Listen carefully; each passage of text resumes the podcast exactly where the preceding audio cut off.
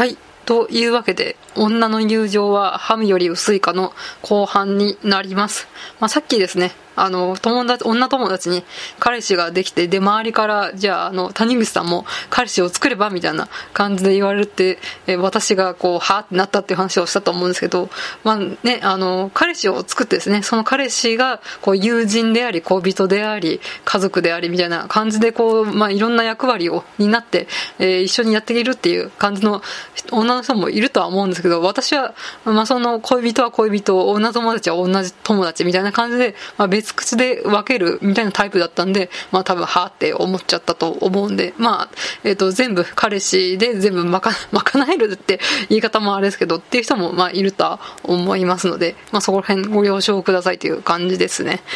まあそういった、えー、だんだん30代になって、えー、みんなのライフステージが変わって、えっ、ー、と、まあ一人寂しくしてるって話を、まあ、うん、大まかに言うと、まあそういう話をしたわけなんですけれど、まああの、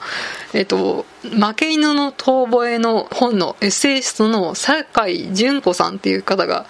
あの、一時まあ、10年ぐらい前ですかね、有名になったと思うんですけど、あの、まあ、独身者と既婚者ですね。で、えっと、まあ、既婚者の方を勝ち犬で、独身者を負け犬みたいな感じで、こうやって対立構造みたいな感じで、えー、まあ、ブームになったわけだと思うんですけど、まあ、その作者が、まあ、当時は別に、うん、そんなに不運ぐらいだったんですけど、今思うとあんまり、うん、そんな支持はできないかなっていう感じなんですけど、酒井純子さんの本で、このない人生っていう、まあ、本があるんですけれど、あの、まあ、天犬の逃亡で、えー、独身者と既婚者みたいな感じで対立構造を、えー、まあ、書いたわけなんですけど、今回はそのこのない人生で、えー、女の人生は、あの、結婚するかしてないかじゃなくて、えー、子供がいるかいないかで分けられるみたいな感じで、こう、えー、まあ、打ち出した本が最近発売されましてですね、まあ、これもやっぱし、なんか、小あり小なしみたいな感じで、こう、バッサリ二極化して対立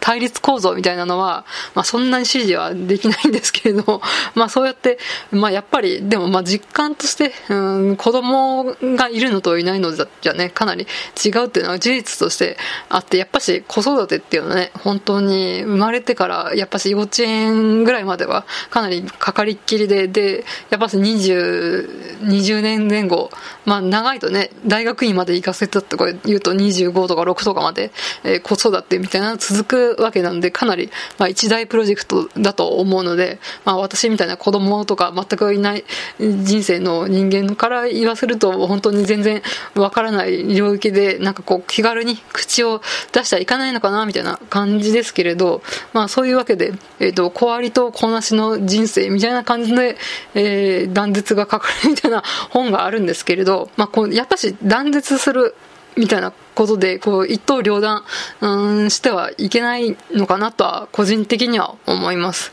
まあ、やっぱりですね、うん、社会はこう、地続きなわけですからね。まあ、私もあんまり子供を産む人生はもうアラフォーなんで、どうなるかわかんないですけど、まあ、もしかしたら子供を持つ人生が訪れるかもしれないし、え今子育て中の、えー友達も、えー、いずれは社会復帰、あの、会社に勤めたりとか、仕事を持ったりするみたいなことがあるかもしれないので、まあ、これがずっと子育てしてるとか、ずっと社会にいるっていうわけの人生でもないですからね、いずれどこかで交わるんじゃないかっていう感じで、えー、今、思うようになってきてます。まあ今はですね、産休、育休を経て、えー、仕事復帰する人、ざらにいますからね。本当に、うん、やっぱり子育て世代と結構、まあ確絶じゃないですけど、まあよく、あのママ友はママ友だけで、えー、独身者は独身者だけでみたいな感じで固まりがちですけど、うん、やっぱりそういう時代じゃないのかなと、うん、思います。で、そこでやっぱし、まあ、手は言ってもね、やっぱり子育て世代は子育てで忙しいし、で、それ以外は、うん、私も社畜ですからね、うん、そんなに休みがあってしょっちゅうフラフラしてるわけではないので、まあ、フラフラしてるように見えるかもしれないんですけれど、まあ、それなりに忙しくしてるので、やっぱり、なんかこう、いざ連絡を取って、こう、やり取りをするみたいなのは結構難しい部分があるのかなと思います。で、やっぱそこで登場するのが、やっぱインターネット、SNS のね、こう、有用性というか、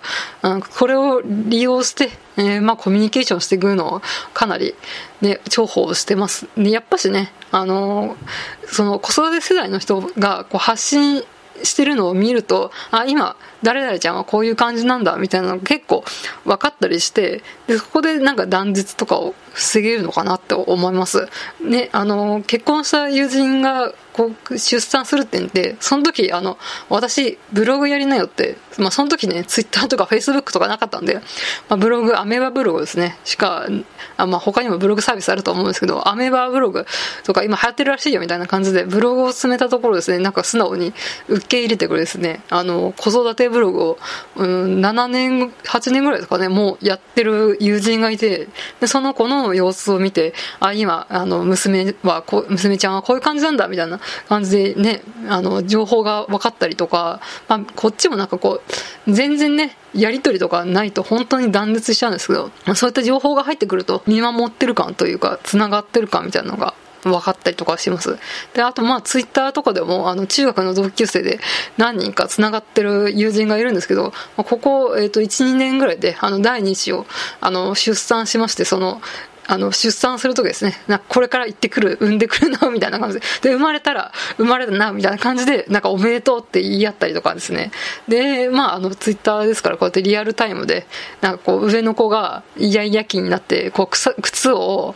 履かせようとするけど、こう、永遠にこう、履かせては投げ、履かせては投げみたいな。で、永遠と拉致開かないみたいな、そういう様子をね、つぶやいたりとかして、ね、うん、あ、今、イヤイヤ期のか、みたいな感じで分かったりとかします。で、本当に、うん、まあ、相互理解じゃないですけど、まあ、あとはね、あの、ツイッターとかでも、ツイッターの話ばっかして申し訳ないんですけど、育児漫画とか、まあ、全然知らない人ですけどね、そういうのが、あの、流れてきたりとか、こういうことがあるんだとか、ああいうことがあるんだとか、ね、分かったりとかするんで、なんか本当、いい時代になったなって思います。本当にね、きっと、うちの母親はね、もう70前後ですけど、うん、そういうツールなかったんで、本当にもう家庭に入っちゃったら、もう本当にね、家庭と、そうちの母は仕事を持ってたんで、まあ、会社と家の往復みたいなの完結しちゃってたと思うんですけど、いい時代になったと思います。なんかこういう薄く細いつながりだけれど、まあやっぱり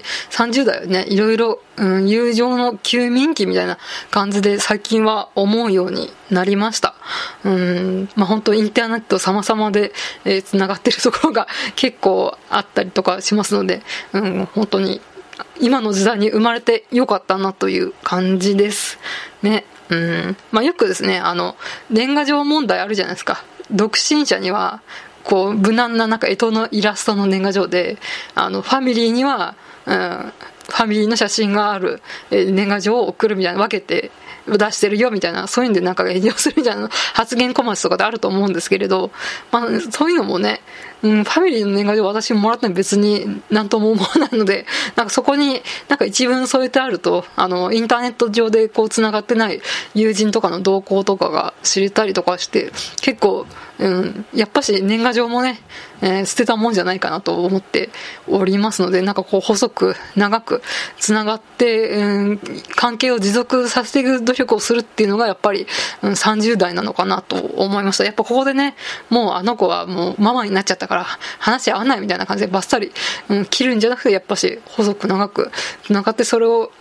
休眠期みたいな感じで温めるじゃないですけど、そういう時代なのかなという時代というか、まあ時期ですね。うん、思ったりとかしてます。皆さんの女の友情の、うん、こう、進め方みたいなの、ちょっと聞いてみたいんで、まあ、あの、やっぱし、アラサー世代とか結構ね、みんな結婚したりなんだりかんだりで、うん、寂しい時期とか 悩む時期とかあると思うんですけど、そういう人が、あ今、急人気だって、こう、肩をね、叩いてあげたりとか、で、逆に、あの、40代、50代以上の人とかは、今こういうふうにもう子育てが一段落して、今度、あの、高校時代の友達と女3人とか4人とかで、あの、今度日光に旅行行くんだみたいなそういう話とか、ちょっと聞きたいなっていう感じがします。皆さんのうん、女の友情ライフ聞かせてください。まあ逆に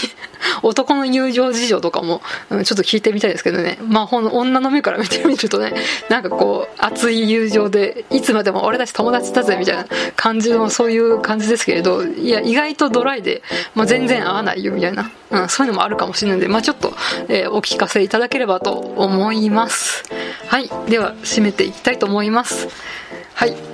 えー、番組へのご意見ご感想は大元であるブログの方にメールフォームがありますので質問箱感覚でお送りくださいまたツイッターやメールもありますので、えー、ツイッターダセクロニクルでやっております番組ハッシュタグは、えー、シャープダセクロ漢字でダセカタカナで黒で感想等をつぶやいてくださいまたメールはダセクロニクルットマーク gmail.com まで、えー、皆さんの送りやすい方法で送ってみてください、えー、ここまでのお相手は私谷口香織でした。また次回。